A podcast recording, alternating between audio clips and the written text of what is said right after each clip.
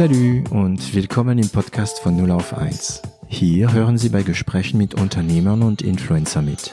Wir unterhalten uns hautnah und ohne Schnitt über Erfolge und Misserfolge, Probleme und Lösungen und alles, was uns beschäftigt und ausmacht als Unternehmer oder als Influencer. Ich bin David Treis, Gründer und CEO von L'Agence, eine Internet- und Content-Agentur aus Süddeutschland. Es gibt Ziele, die man nicht ausspricht. Also ich habe ja auch große Ziele.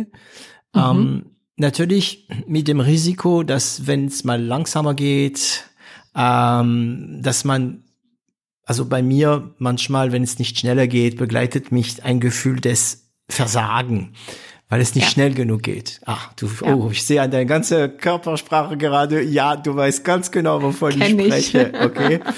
ähm, das ist ähm, der Punkt. Ähm, hast du auch, also du hast Ziele, die du aussprichst vor dein ja. Team, vor deine Kunden und so weiter und so weiter, vor der Welt, sagen öffentlich. Hast du auch unaussprechbare Ziele? Also ich meine nicht, weil sie unanständig sind, sondern äh, doch vielleicht. Mhm. Ja, die die Weltherrschaft zu haben über das Ice Cream oder oder weißt du, äh, gibt es solche, die du die so heftig sind, dass du dich nicht traust?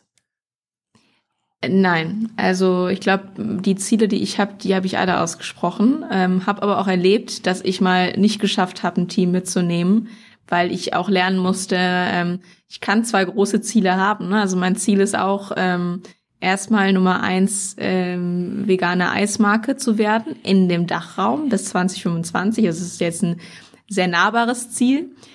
Aber danach möchte ich, dass äh, Nomu so eine große Marke wird wie ein Ben Jerry's. Also dass wir wirklich weltweit distribuieren und dass wir die Marke waren, die auch geschafft hat, äh, pflanzliches Eis größer zu machen als Milchspeiseeis, weil da sehe ich ganz klare ähm, Trends hin. Aber ähm, genau, ich bin auf die Nase gefallen, auch mal mit dem Team, weil ich äh, immer nur meinen großen Zielen gedacht habe. Aber was müssen wir jetzt in diesem Quartal tun? Du musst jedem Einzelnen im Team zeigen, wie komme ich denn dahin? Weil nicht jeder äh, sagt genau. so wie ich, ähm, ah ja, großes Ziel, cool, ich bin dabei, sondern die meisten wollen, ähm, wollen das in so kleine Häppchen verpackt bekommen und dann wirklich Step by Step gehen. Also ne, dass die auch jemand folgt, weil er sieht, da ist der Weg und nicht einfach nur mhm. in den mhm. Dschungel rein und, und mhm. los geht's, so wie ich das vielleicht dann machen würde auch. Ne? Ja, weil du siehst jetzt, ähm, mm, das ist ja deine Vision und die musst du ja äh, teilen. Chaoswissen, äh, es gibt so einen Spruch, ähm, der sagt, ähm, wenn du willst, dass, dass, dass dein Team ein, ein, ein, ein, ein Schiff baut, mhm. ähm, gib gib den, dein Team keine Pläne, erzähl denen nichts vom, von, von Architektur des, ähm, von Schiffarchitektur und so, erzähl denen vom Meer. Ja. Und das ja, ist guter Spruch. Ja, ja. Gell, gell, muss, also ja. wie wird es denn sein, wenn äh, wenn wir auf dem Schiff sind, wenn wir diesen Schiff gebaut haben? Ne? Und dann bauen sie den Schiff. Ähm, mhm. Und wie, also ich hatte dem letzten Gespräch äh, mit einem sehr guter Bekannter ähm, über Ziele, unerreichbar, also unerreichbare Ziele, ja. Weil wenn dein, mhm. wenn du deine Ziele erreichst, dann waren sie nicht groß genug. ähm, ja, genau. Und wir kamen, wie vorhin gesagt, auf das äh, Thema mh, hm, Versagen. Also nicht Versagen, sondern das Gefühl des Versagen. Also ich kann, ich muss mich ja auch öffnen, weil ich erwarte von meinen Gästen, dass sie sich öffnen. Mhm. Hm, die Agentur, die wurde jetzt vor fünf Jahren gegründet und es ging pff, steil also ja. ich konnte noch nicht, ich konnte noch nicht danach kommen. Ne? Dann kam Corona. Und dann ging es nicht mehr so steil. Es hat halt stagniert, ein bisschen, es ging ein bisschen hoch, ne? Aber nicht so, wie ja. ich mir meine große Ziele jedes Jahr verdoppeln und so weiter und so weiter. So. Natürlich hast du um dich herum dann Leute, die dir sagen, hey, das ist der Hammer und weißt du ja, wie viel Agenturen pleite gehen und du holst ja noch große Kunden, bla bla bla. Aber trotzdem hatte ich meine Ziele nicht erreicht. Mhm. Und da kam mit ein Gefühl des Versagen. Ja, ähm, kennst du das? Ja, total. Also das ist ja immer das typische Selbstbild und das Fremdbild. Ne? Mm. Nach außen äh, denken alle, wow, wie toll. Und du musst wahrscheinlich ähm, schon schon total beseelt da sitzen und sagen, geil, was ich alles geschafft habe. Ja, und die denken, innen, du wärst äh, da mega und so, aber im Grunde, ja. Mhm. Genau, also bei mir ist das so, ähm, ich sehe das Ziel vor mir und wenn ich es erreicht habe, dann ist die Freude darüber recht kurzweilig, ja. wo ich auch manchmal denke, ich müsste es eigentlich noch mal länger auskosten, aber dann sehe ich schon, also das Ziel rückt immer so, so sofort weg. Wenn ich es erreicht habe, mhm. sehe ich das. Ist halt nicht mehr so interessant. Es ist nicht mehr genau. so hoch. Genau, und dann sehe ich direkt das nächsthöhere äh, Ziel mhm. vor mir. Mhm. Und dementsprechend habe ich so selber nie das Gefühl, dass ich jetzt irgendwie krass schon was erreicht habe oder dass ich äh, mich nach hinten lehnen kann, weil ich immer äh, noch sehe, wo, wo ich eigentlich hin will. Und wenn ich das erreicht habe, dann will ich wieder wieder weiter. Ähm, und wenn es nicht schnell genug geht, was auch völlig normal ist, mhm. dann bin ich ungeduldig, weil ich dann ja auch, ich orientiere mich auch äh, eher an größeren Vorbildern ähm, und schaue schon, was die alles erreicht haben und sehe da ja auch nicht, was sind die Herausforderungen gewesen, die sie gemeistert haben. Mhm. Und es ist normal, dass du mal Momente hast, wo du vielleicht auch mal einen Schritt zurückgehen musst, um, ne, jetzt kommt Achtung, Spruch, äh, ich höre. um wieder zwei, Achtung. um wieder zwei Schritte zu, nach vorne zu gehen. Ähm, so, und es geht eben nicht immer nur spitz nach, nach vorne, sondern du musst gewisse Hürden nehmen, um äh, um, ich sag mal, auch ein großes Schiff auch ähm, managen zu können. Mhm. Also zu diese Ziele, was du gesagt hast, gibt es ein, ein Gedicht, ich mag den Gedicht, den habe ich von meiner Frau, weil sie kennt mich mhm. und sie mhm. weiß, wie ich drauf bin und ich habe das Thema gehabt, ja, äh, für mich, da wo ich herkomme, da wo ich herkomme, ah, geiler Song, ähm, von Bausa, für, für die, die es wissen wollen, ähm, da wo ich herkomme, ist es ja nicht unbedingt normal, dass man überhaupt Abi hat. Mhm. Und für mich war Abi, boah, weißt du, oh, Abi, Abi, und dann kannst du studieren. An dem Tag, wo ich Abi hatte, klar habe ich Party gemacht, aber habe mich nicht so gefreut. Es kam mir, ja. auf einmal war das, ja, jeder hat doch Abi. Ne?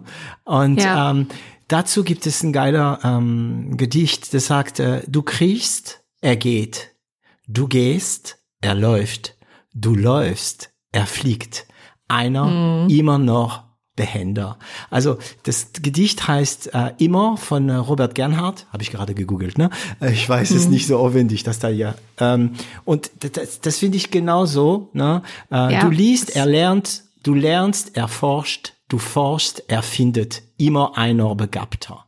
Und das ja. ist das mit den Zielen. Du hast gesagt, du guckst immer auf den nächste Ziel. Man guckt auch auf das, was die anderen erreicht haben.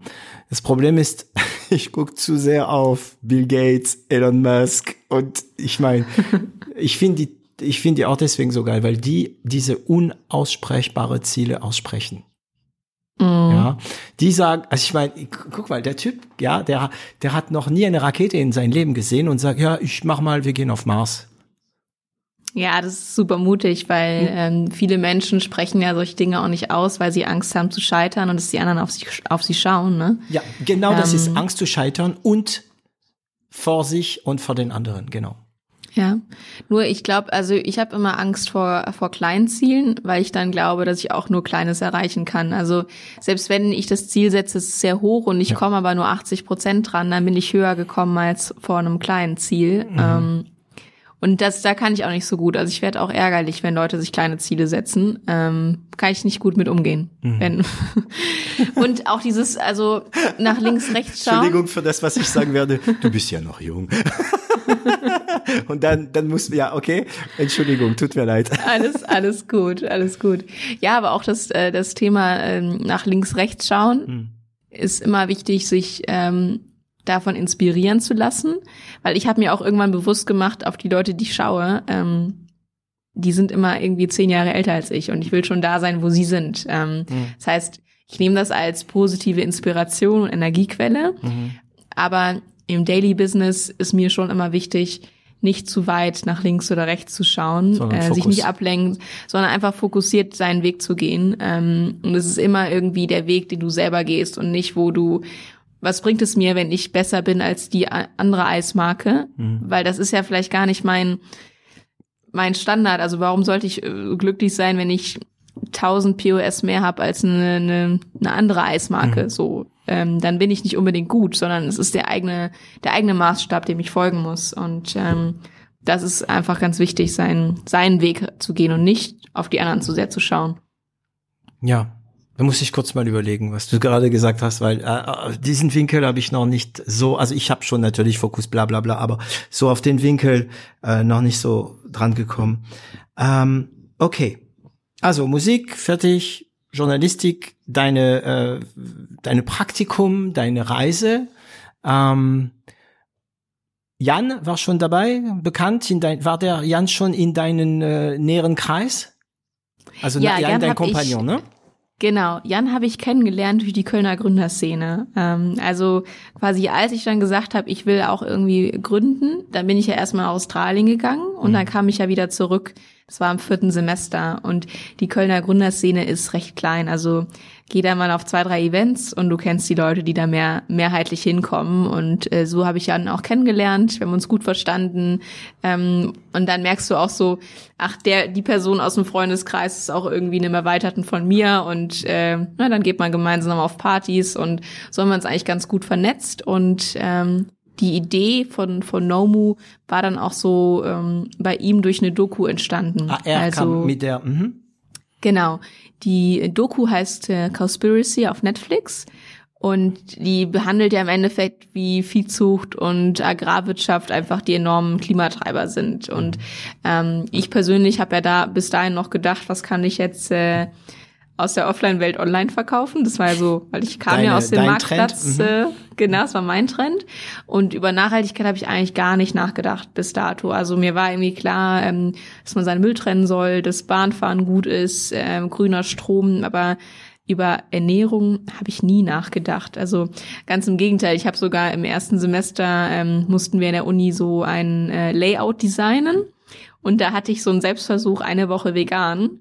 Und dann habe ich da so äh, mein Auch Fazit vegan, war, ist, vegan ja, aus wie, wie nennt man das? Gibt es dafür ein vegan aus der Vegetarierleben oder vegan aus der ähm, aus dem Allesesser Allesesserleben? Okay, also so der, genau. der harte Sprung.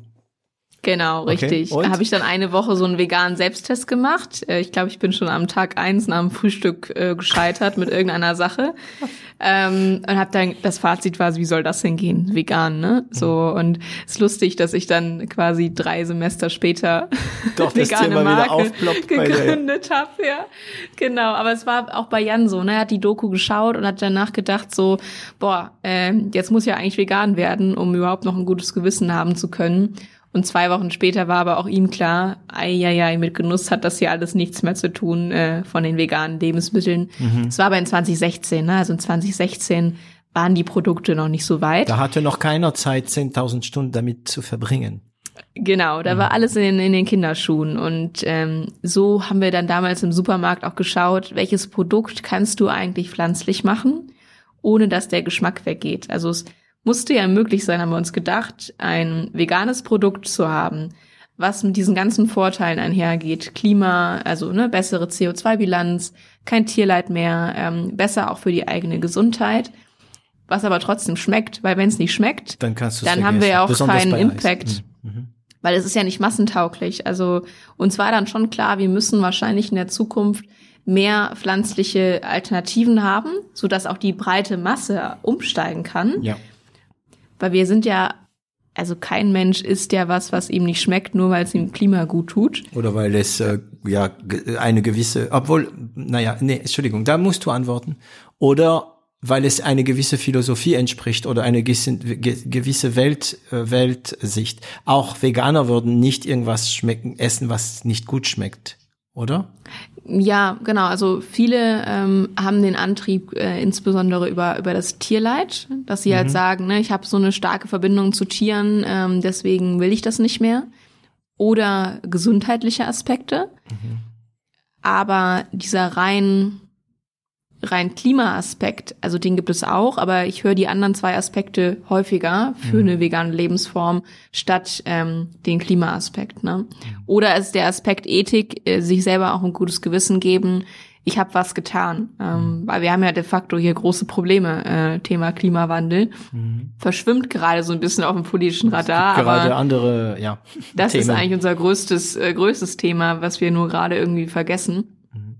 Ja, und so war die Idee, okay, wir machen jetzt ein Lebensmittel, das ist pflanzlich, aber mit einem geilen Geschmack, und es hat eine viel bessere Nachhaltigkeitsposition. Äh, Hattet ihr und in dieser Moment eine Ahnung von Eis, von wie man macht, man macht, von Agroalimentare und so weiter? Kein Plan, ne? Wie die meisten. Nee. Wie die meisten. Gar nichts. Ja, ja, ja, ja, ja. Also es hat klassisch angefangen ähm, und Jan hat sich da jetzt auch mittlerweile richtig gut äh, reingegroovt. Also er übernimmt den Produktpart bei uns mhm. und ich den Vertrieb. Ähm, aber das hat klassisch mal angefangen, sich mal ein Rezept rauszusuchen. Wie geht denn überhaupt mal Eis herstellen? Ne? Und dann haben wir da klassischerweise erstmal statt der Milch eine Sojamilch reingekippt, ne? Und äh, statt den Eiern oder Sahne haben wir mal so pflanzliche Bindemittel reingegeben, ähm, wie Guarkernmehl oder Johannesbrotkernmehl. Das heißt, geschmacklich hatten wir es recht schnell raus, würde ich sagen, weil wir auch heute noch folgenden Trick anwenden. Also unser Eis ist ja besonders geschmacksintensiv. Wenn du zum Beispiel unser Mango-Eis probierst, dann sagen die Leute immer, boah, das schmeckt ja, als würde ich in eine pürierte Mango reinbeißen. Mhm. Weil wir müssen so viel Mangos reingeben, so viel Himbeere, so viel Kakao, dass du die Ersatz, diese pflanzliche Milch nicht rausschmeckst. Mhm. Das heißt, der, also der, Nachteil wurde zum Vorteil, weil es zwingt euch mehr naturalisch, nat naturelles reinzumischen. Äh, genau. Es sollte eben kein äh, Mango-Eis auf Kokosnussbasis sein, wo mm. du auch die Kokosnuss im Nachgang schmeckst, sondern wir wussten ja, wenn das nach Kokosnuss schmeckt, dann ist das was für den Veganer, aber es ist nicht was für den Fleischesser. Mm. Ähm, und deswegen ist unser Eis so intensiv, dass die Menschen wirklich nicht rausschmecken, dass es anders ist, weil es eben so intensiv nach Mango, Himbeere etc. schmeckt. Mhm. Ähm, so ein bisschen, als ob du in deiner besten Lieblingseisdiele der Stadt bist und ja. von dort ähm, das Eis holst. Aber sind Sorbet grundsätzlich, also Sorbet sind grundsätzlich alle vegan? Ja, korrekt. Genau. Also Sorbets sind grundsätzlich vegan und ähm, das sind auch so eine, also genau, Sorbets äh, wird immer gesagt, ja, was macht ihr denn eigentlich Besonderes? Mhm. Weil Sorbets sind doch schon immer ähm, vegan. Also für die, die es nicht wissen, Sorbets, also ein Sorbet ist nicht mit Creme gemacht, nicht mit Sahne gemacht, nicht mit Milch, sondern genau. mit Wasser und Früchte, sagen wir, ne? Mhm. Ja, genau, korrekt. Und das ist auch dann wässrig im Abgang. Und ja, für uns sehr. war einfach wirklich wichtig zu zeigen, ähm, wir machen extrem intensive Fruchteise, die keine Sorbets sind, also die wirklich auch sehr cremig sind, äh, genau, richtige cremig. Eiscreme. Mhm.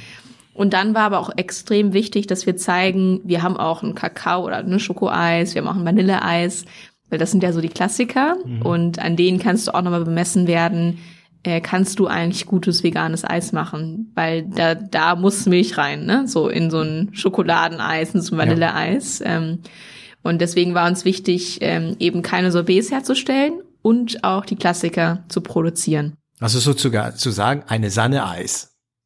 Genau, Geschmack, ein Sahneeis, aber in pflanzlich. Mm, mm. Genau, genau. Okay, also klingt so, als ob, äh, ja, ihr habt probiert, das hat geklappt, super. Ich habe da meine nee. Zweifel, ja. also, ähm, genau, geschmacklich hatten wir, glaube ich, durch diesen, diesen Trick, dass wir einfach sehr viel Leitzutat reingeben, recht schnell den Dreh raus. Was aber äh, eine extreme Entwicklungszeit war, war wirklich dieses Thema Konsistenz. Mhm. Und wir haben ja erstmal angefangen in einer kleinen Gastronomieküche in Köln, wo wir nachts auf einer ganz kleinen Eismaschine, fünf Liter hat die gefasst, Eis produziert haben. Und das haben wir dann auch sofort an äh, Cafés ausgeliefert. Das war aber so Handproduktion. Ja. So, als wir dann nach drei Semestern äh, in der Gastro Eis ausliefern, äh, Studium beendet hatten und gesagt haben, jetzt probieren wir es mal wirklich im Handel, im Supermarkt, mussten wir uns ja auch einen Eisproduzenten suchen. Und das ist einfach, es ist was völlig, völlig andere Maschinen, auch so ein kleines Haushalt. Es ist industriell hergestellt. Ne? Mhm. Und industriell hergestellt mit diesem Qualitätsanspruch, den wir hatten, äh, war auch extrem, extrem hart ähm, erstmal hinzukriegen. Also wir haben äh, sehr blauäugig dann einfach mal an den Produzenten, der auch heute noch unser Produzent ist, unsere Rezeptur geschickt. Und dann kamen die ersten Muster. Und äh, das Mango-Eis hatte nicht mehr die Farbe, der Geschmack war gar nicht das so. Und ich weiß noch, Jan und ich waren total niedergeschlagen an dem Tag, als wir die ersten Muster bekommen hatten vom industriell hergestellten. Mhm. Weil wir gedacht haben, jetzt ist der Nomu-Charakter weg, jetzt, jetzt ist vorbei. Mhm. ist keine ja. Handarbeit Gehen mehr. Gehen wir nach Hause, suchen wir uns einen Job.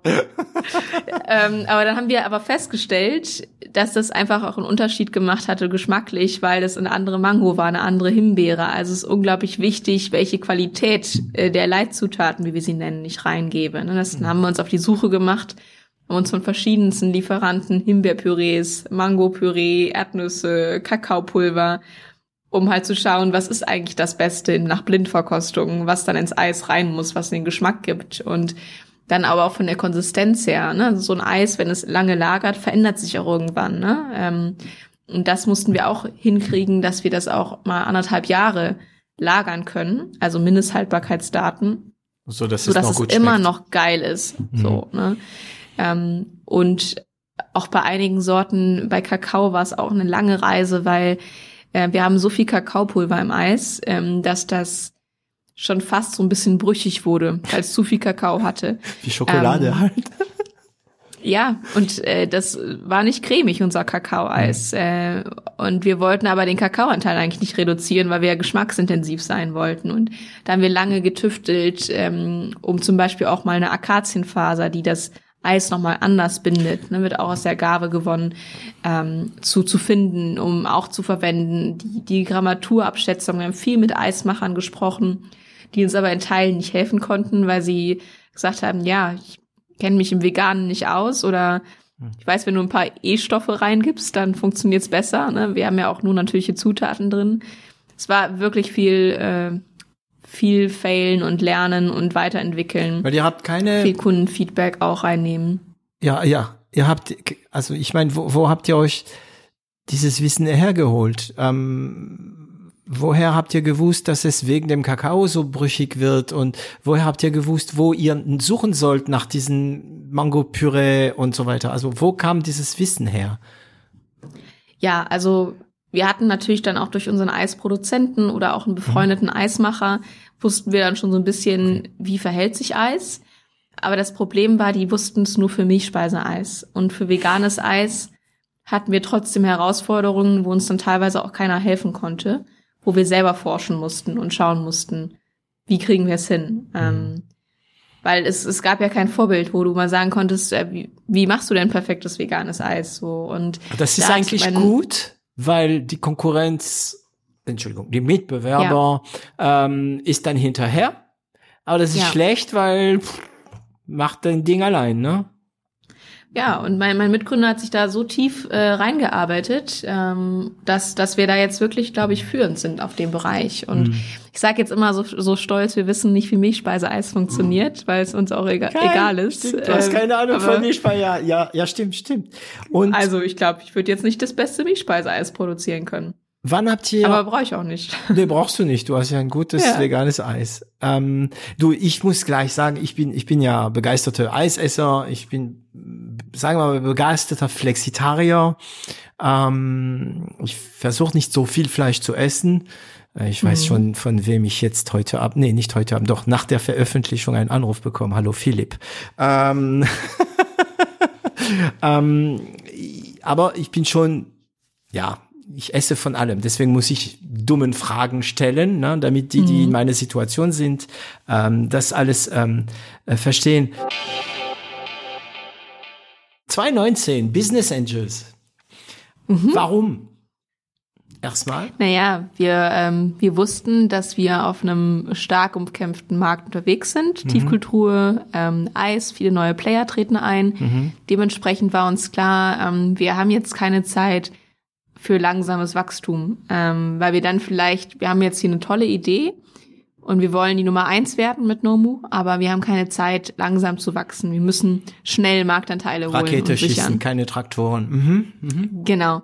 Und dementsprechend war klar, wir brauchen Wachstumskapital. Also Skalierung. Und deswegen Skalierung und deswegen auch Business Angel und später auch ein Family Office, was mit reingekommen ist. Okay, Love Money. Also Familie meinst du, oder? Äh, nee, Family Offices ah. sind auch ähm, Offices, die ähm, ja. Ja, in, in Unternehmen investieren, ja. aber die jetzt nicht vielleicht wie ein Venture Capitalist äh, einen 100 Millionen Case daraus sehen wollen, mhm. sondern die auch sagen, das ist auch in Ordnung, wenn du erst äh, in acht oder neun Jahren profitabel bist und, ähm, und die haben einfach andere Wachstumsprognosen. sein als kein hohen genau. X-Faktor. Okay, genau. das heißt, wann habt ihr angefangen mit Jan darüber nachzudenken, ja, wir brauchen jetzt mehr Kapital? 18? Also das war genau, es war uns schon 18 klar. Mhm. Wir haben nur dann, wir wussten, wir brauchen Kapital, haben nur gesagt, den ersten Batch machen wir selber. Und danach war aber klar, äh, sobald das abverkauft ist, woher kommt die neue Produktion? Ähm, wir brauchen dann Kapital, um das aufzubauen, was wir uns so vorgestellt haben. Das war eigentlich schon in 2018 klar. Wie viel ähm, wart ihr damals, das Team? In 2018 waren wir zu zweit und ich glaube, dann hatten wir noch äh, eine Werkstudentin für Events, also nice. also drei Leute. Mhm. Und dann in 2019 wahrscheinlich so sechs, sieben. Nach Personen. der, nach dem Geld. Ja. Okay. Genau. Wie viel? Wie viel wir reingeholt haben? Mhm. Äh, damals haben wir 600.000 äh, 600 reingenommen. Was habt ihr dafür abgegeben, darfst du sagen? Das darf ich nicht sagen. Oh, Betriebsgeheimnis. So viel, also jetzt kommen die großen Berechnungen von mir, Spekulation hoch 10, bleibt noch still, wenn du nicht sagen darfst. Mm, also ich nehme an, dass da, ihr habt ein Produkt, das war äh, Serie B, würde man fast sagen schon. Mhm. Ähm, 600.000, äh, ihr macht Millionen. Hm. Also ich würde sagen, ihr werdet wohl nicht mehr als 20 Prozent abgegeben haben. Ich sehe kein Gesicht, ja, aber. Es ist die Größenordnung, ja. Okay. Ja, es ist eine ganz gute Schätzung gewesen. Okay, also so eine Valorisierung zwischen drei und fünf Millionen. Für ja. so eine kleine Firma noch, äh, ganz jung War und so gut. weiter. Richtig War gut, gut ja. ja. Und das ja. Geld ging für was? Für, ähm, für was aus? Vertrieb, Marketing, Marketing äh, damals Verkauf. auch noch äh, Produktion, genau. Mhm. Okay. Und also, natürlich auch ein bisschen Personal einstellen, das hat auch Geld gekostet. Ja, ja. Und das heißt, du hast das erlebt. Ähm, ach ja, und die Business Angels, wie viel sind es? Drei Stück sind es. Drei Stück. Ähm, sind sie aus der Branche? branchenfremd tatsächlich. Die kommen ah. aus dem äh, Chemiebereich. Ähm, oh, oh, oh, also. Kochen und Chemie sind doch nicht so weit auseinander. ja, okay. mm, nee, damals haben die uns aber wirklich auch gut geholfen, so ein bisschen, wie baue ich ein Unternehmen auf, wie stricke ich das? Ähm, also diese, diese Basics im Endeffekt, okay. ne? Weil aus meinem Studium Medienmanagement hatte ich jetzt so solche Basics nicht äh, drin. Mhm. Und da war das schon hilfreich, äh, ein paar Erfahrene an der Seite zu haben. Okay. Ein Thema haben wir noch nicht, den ich unbedingt ansprechen will. Packaging. Mhm. Erzähl mir mal was, weil ich meine, euren Eis kam im Laden und das war ja nur ein Eis von anderen. Ja. Es war nicht mal vegan, unter Anführungszeichen, du weißt, was ich meine. Ne? Ja. Ähm, und ich nehme an, das Packaging spielt bei euch eine fett wichtige Rolle, oder? Bei Eis allgemein, oder? Total. Wir haben ja auch schon mal äh, eine Packaging-Änderung gemacht. Also das erste Packaging war ähm, weiß und da hatten wir dann unsere Leitzutaten, die ich immer die Nomu Stars nenne, ähm, so von einem spanischen Zeichner mhm. illustriert, die dann da drauf waren. Also eine gemalte Mango, gemalte Himbeeren. Ähm, es war wirklich nett an sich, der Becher. Mhm.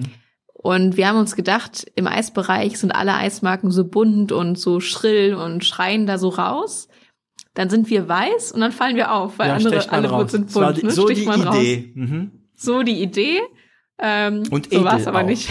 Edel. Edel sah gut aus, sah, mhm. also sah gut aus. Ähm, so war es aber nicht ganz. Und dann haben wir gemerkt, okay, wenn du im Handel ein Produkt anbietest, dann gibt es gewisse Regeln, äh, die du mitspielen musst. Beispielsweise, ähm, es muss klar erkennbar sein, Marke, Sorte, mhm. Produktvorteile. Ähm, und dann haben wir den Becher farbig gemacht, ähm, so dass er quasi raussticht, trotzdem noch puristisch wirkt, aber dass es so wie ein Farbband ist, wenn die ähm, Eisbecher nebeneinander stehen. Mhm. Und haben uns dann ausgedacht, statt der, wir haben ja so einen Eisberg da unten. Ja. Statt ja. diesen klassischen Eiskugeln bringen wir so eine Eismasse darauf, was ein bisschen so. anders mhm. ist als ich sehe es gerade, anderen. während du erzählst, ja. Mhm. Genau. Plus die zwei Produktvorteile, bio, pflanzlich, ähm, No Muda und dann Kakao oder die, die Sortentitel, also noch recht puristisch gehalten aber trotzdem ein bisschen LEH-tauglicher und ein bisschen mutiger auch so, dass, dass du auch mehr rausstichst, ähm, wie wir, weil davor waren wir echt ein bisschen am Untergehen mit so einer weißen ja. Verpackung. Also die Verpackungen, die es im Handel gibt, die haben sich schon was dabei gedacht, die erfahrenen Marken, warum sie so aufgebaut sind. Hey. Auch wenn es nicht immer die schönsten sind, aber es funktioniert halt einfach. Du weißt nicht, wie schwer es ist, sowas junge Studenten beizubringen, dass man Hm. ähm, auch manchmal die Regeln nicht durchbrechen soll. Oder zumindest, aber da klingst du immer wie ein alten Knacker, wenn du das sagst. Jungs, Mädels, lernt erstmal die Regeln spielen und dann könnt Ja. ihr bewusst bestimmte Sachen brechen. Weil Regelbrechen funktioniert tatsächlich. Aber man muss die kennen. Man muss wissen, Genau. warum was läuft und, und dann probiert man eine von dieser Regeln zu brechen Ja. und schaut, Das ob es stimmt. klappt. Ja, und wenn ich eure, ähm, eure Packaging sehe, ähm, es, es sieht ja auch immer noch, also ich sehe jetzt gerade die erste auch mit diesen ähm, Cassis Eis, weiß, Mhm. ja, ich sehe es, es sieht also voll geil aus, ne? Ähm, Mhm. Ich zeig dir kurz meinen Bildschirm, dann siehst du von äh, von welchem ich spreche. Ich sehe dieses Cassis Eis, Das, das mit der weißen, ja. äh, weißen Mir- Verpackung. Ja, mir würde persönlich das viel besser gefallen. Aber ich bin ein designverwöhnte Person. Genau. Ja, ich bin nicht der Kunde in dem Fall, ne? Ja. Mm. Und das ist es so, ne? Wir wollen eben nicht nur die, die designaffinen Menschen ansprechen, sondern viele Menschen Ja. ne? damit begeistern. Und deswegen braucht es eine Verpackung, die massentauglicher war. Mm. Und was waren die, was sind die, so die, die, die paar wichtigen Regeln, die du sehr schnell äh, akzeptiert hast? Also gelernt nicht, sondern akzeptiert. Ja, ich habe akzeptiert, dass du Eis abbilden musst. Wenn du Eis verkaufst, musst du auch Eis abbilden. Da weil sind wir wieder auf wurden, dieses Denken. Wie weit denken wir, wenn wir einkaufen? Genau. Mhm. Wir wurden auch, auch früher gefragt, ob wir das, ob das Joghurt ist beispielsweise, ne, ähm, dass wir dann verkaufen, Mhm. weil es nicht klar war. Ne? Das heißt, es muss ganz klar sein, was ist das für ein Produkt? Okay, es ist Eis und was ist das für eine Sorte? Das muss auch klar sein. Mhm. Und du kannst jetzt nicht unbedingt anfangen, äh, ein Schokoladeneis in eine blaue Verpackung zu, zu packen. Ähm, Ja. versteht man auch nicht so. Ne? Also die Farben müssen auch irgendwie gut äh, stimmig sein und sie müssen also grelle Farben oder so sehr ähm, äh, Neon oder so die Richtung, das ist dann auch nicht mehr so wirklich so natürlich. Also es Ja. müssen angenehme, warme Farben sein, die du verwendest. Und die Produktvorteile müssen nach vorne. Also der Kunde muss verstehen, warum kostet das Eis jetzt 5,99? 30 Prozent Ah. weniger Zucker zum Beispiel. Genau, weil es Bio ist beispielsweise. Ähm, Wir werden auch noch mal ein bisschen was an unserer Verpackung machen. Also in Zukunft wird man auch äh, sehen können, wie viel Mango ist da im Eis drin. Ah, 60 Himbeeren sind da drin, Wow. so und so viel schwarze Johannisbeeren. Nochmal ein Argument, warum der Kunde versteht, ah, das ist sein Preis wert. Ne? Also das sind so diese wichtigsten Verkaufsargumente, weil die Verpackung hat nicht viel Zeit, dem Kunden zu kommunizieren, warum sie genommen werden muss und nicht die anderen. Und wo hast du das gelernt? Wo habt ihr das gelernt? Wieder eurem äh, Händler, die euch dann ein paar Tipps gegeben haben, oder? Wir ähm, haben ganz viel Marktforschung gemacht äh, und unsere Kunden auch befragt, äh, was sie darüber denken. Die beste und Quelle. ähm, dann aber auch wirklich verschiedene Marken genommen und dann auch ähm, Kunden, also so eine so Fokusgruppen befragt, also die zu unserer Zielgruppe passen.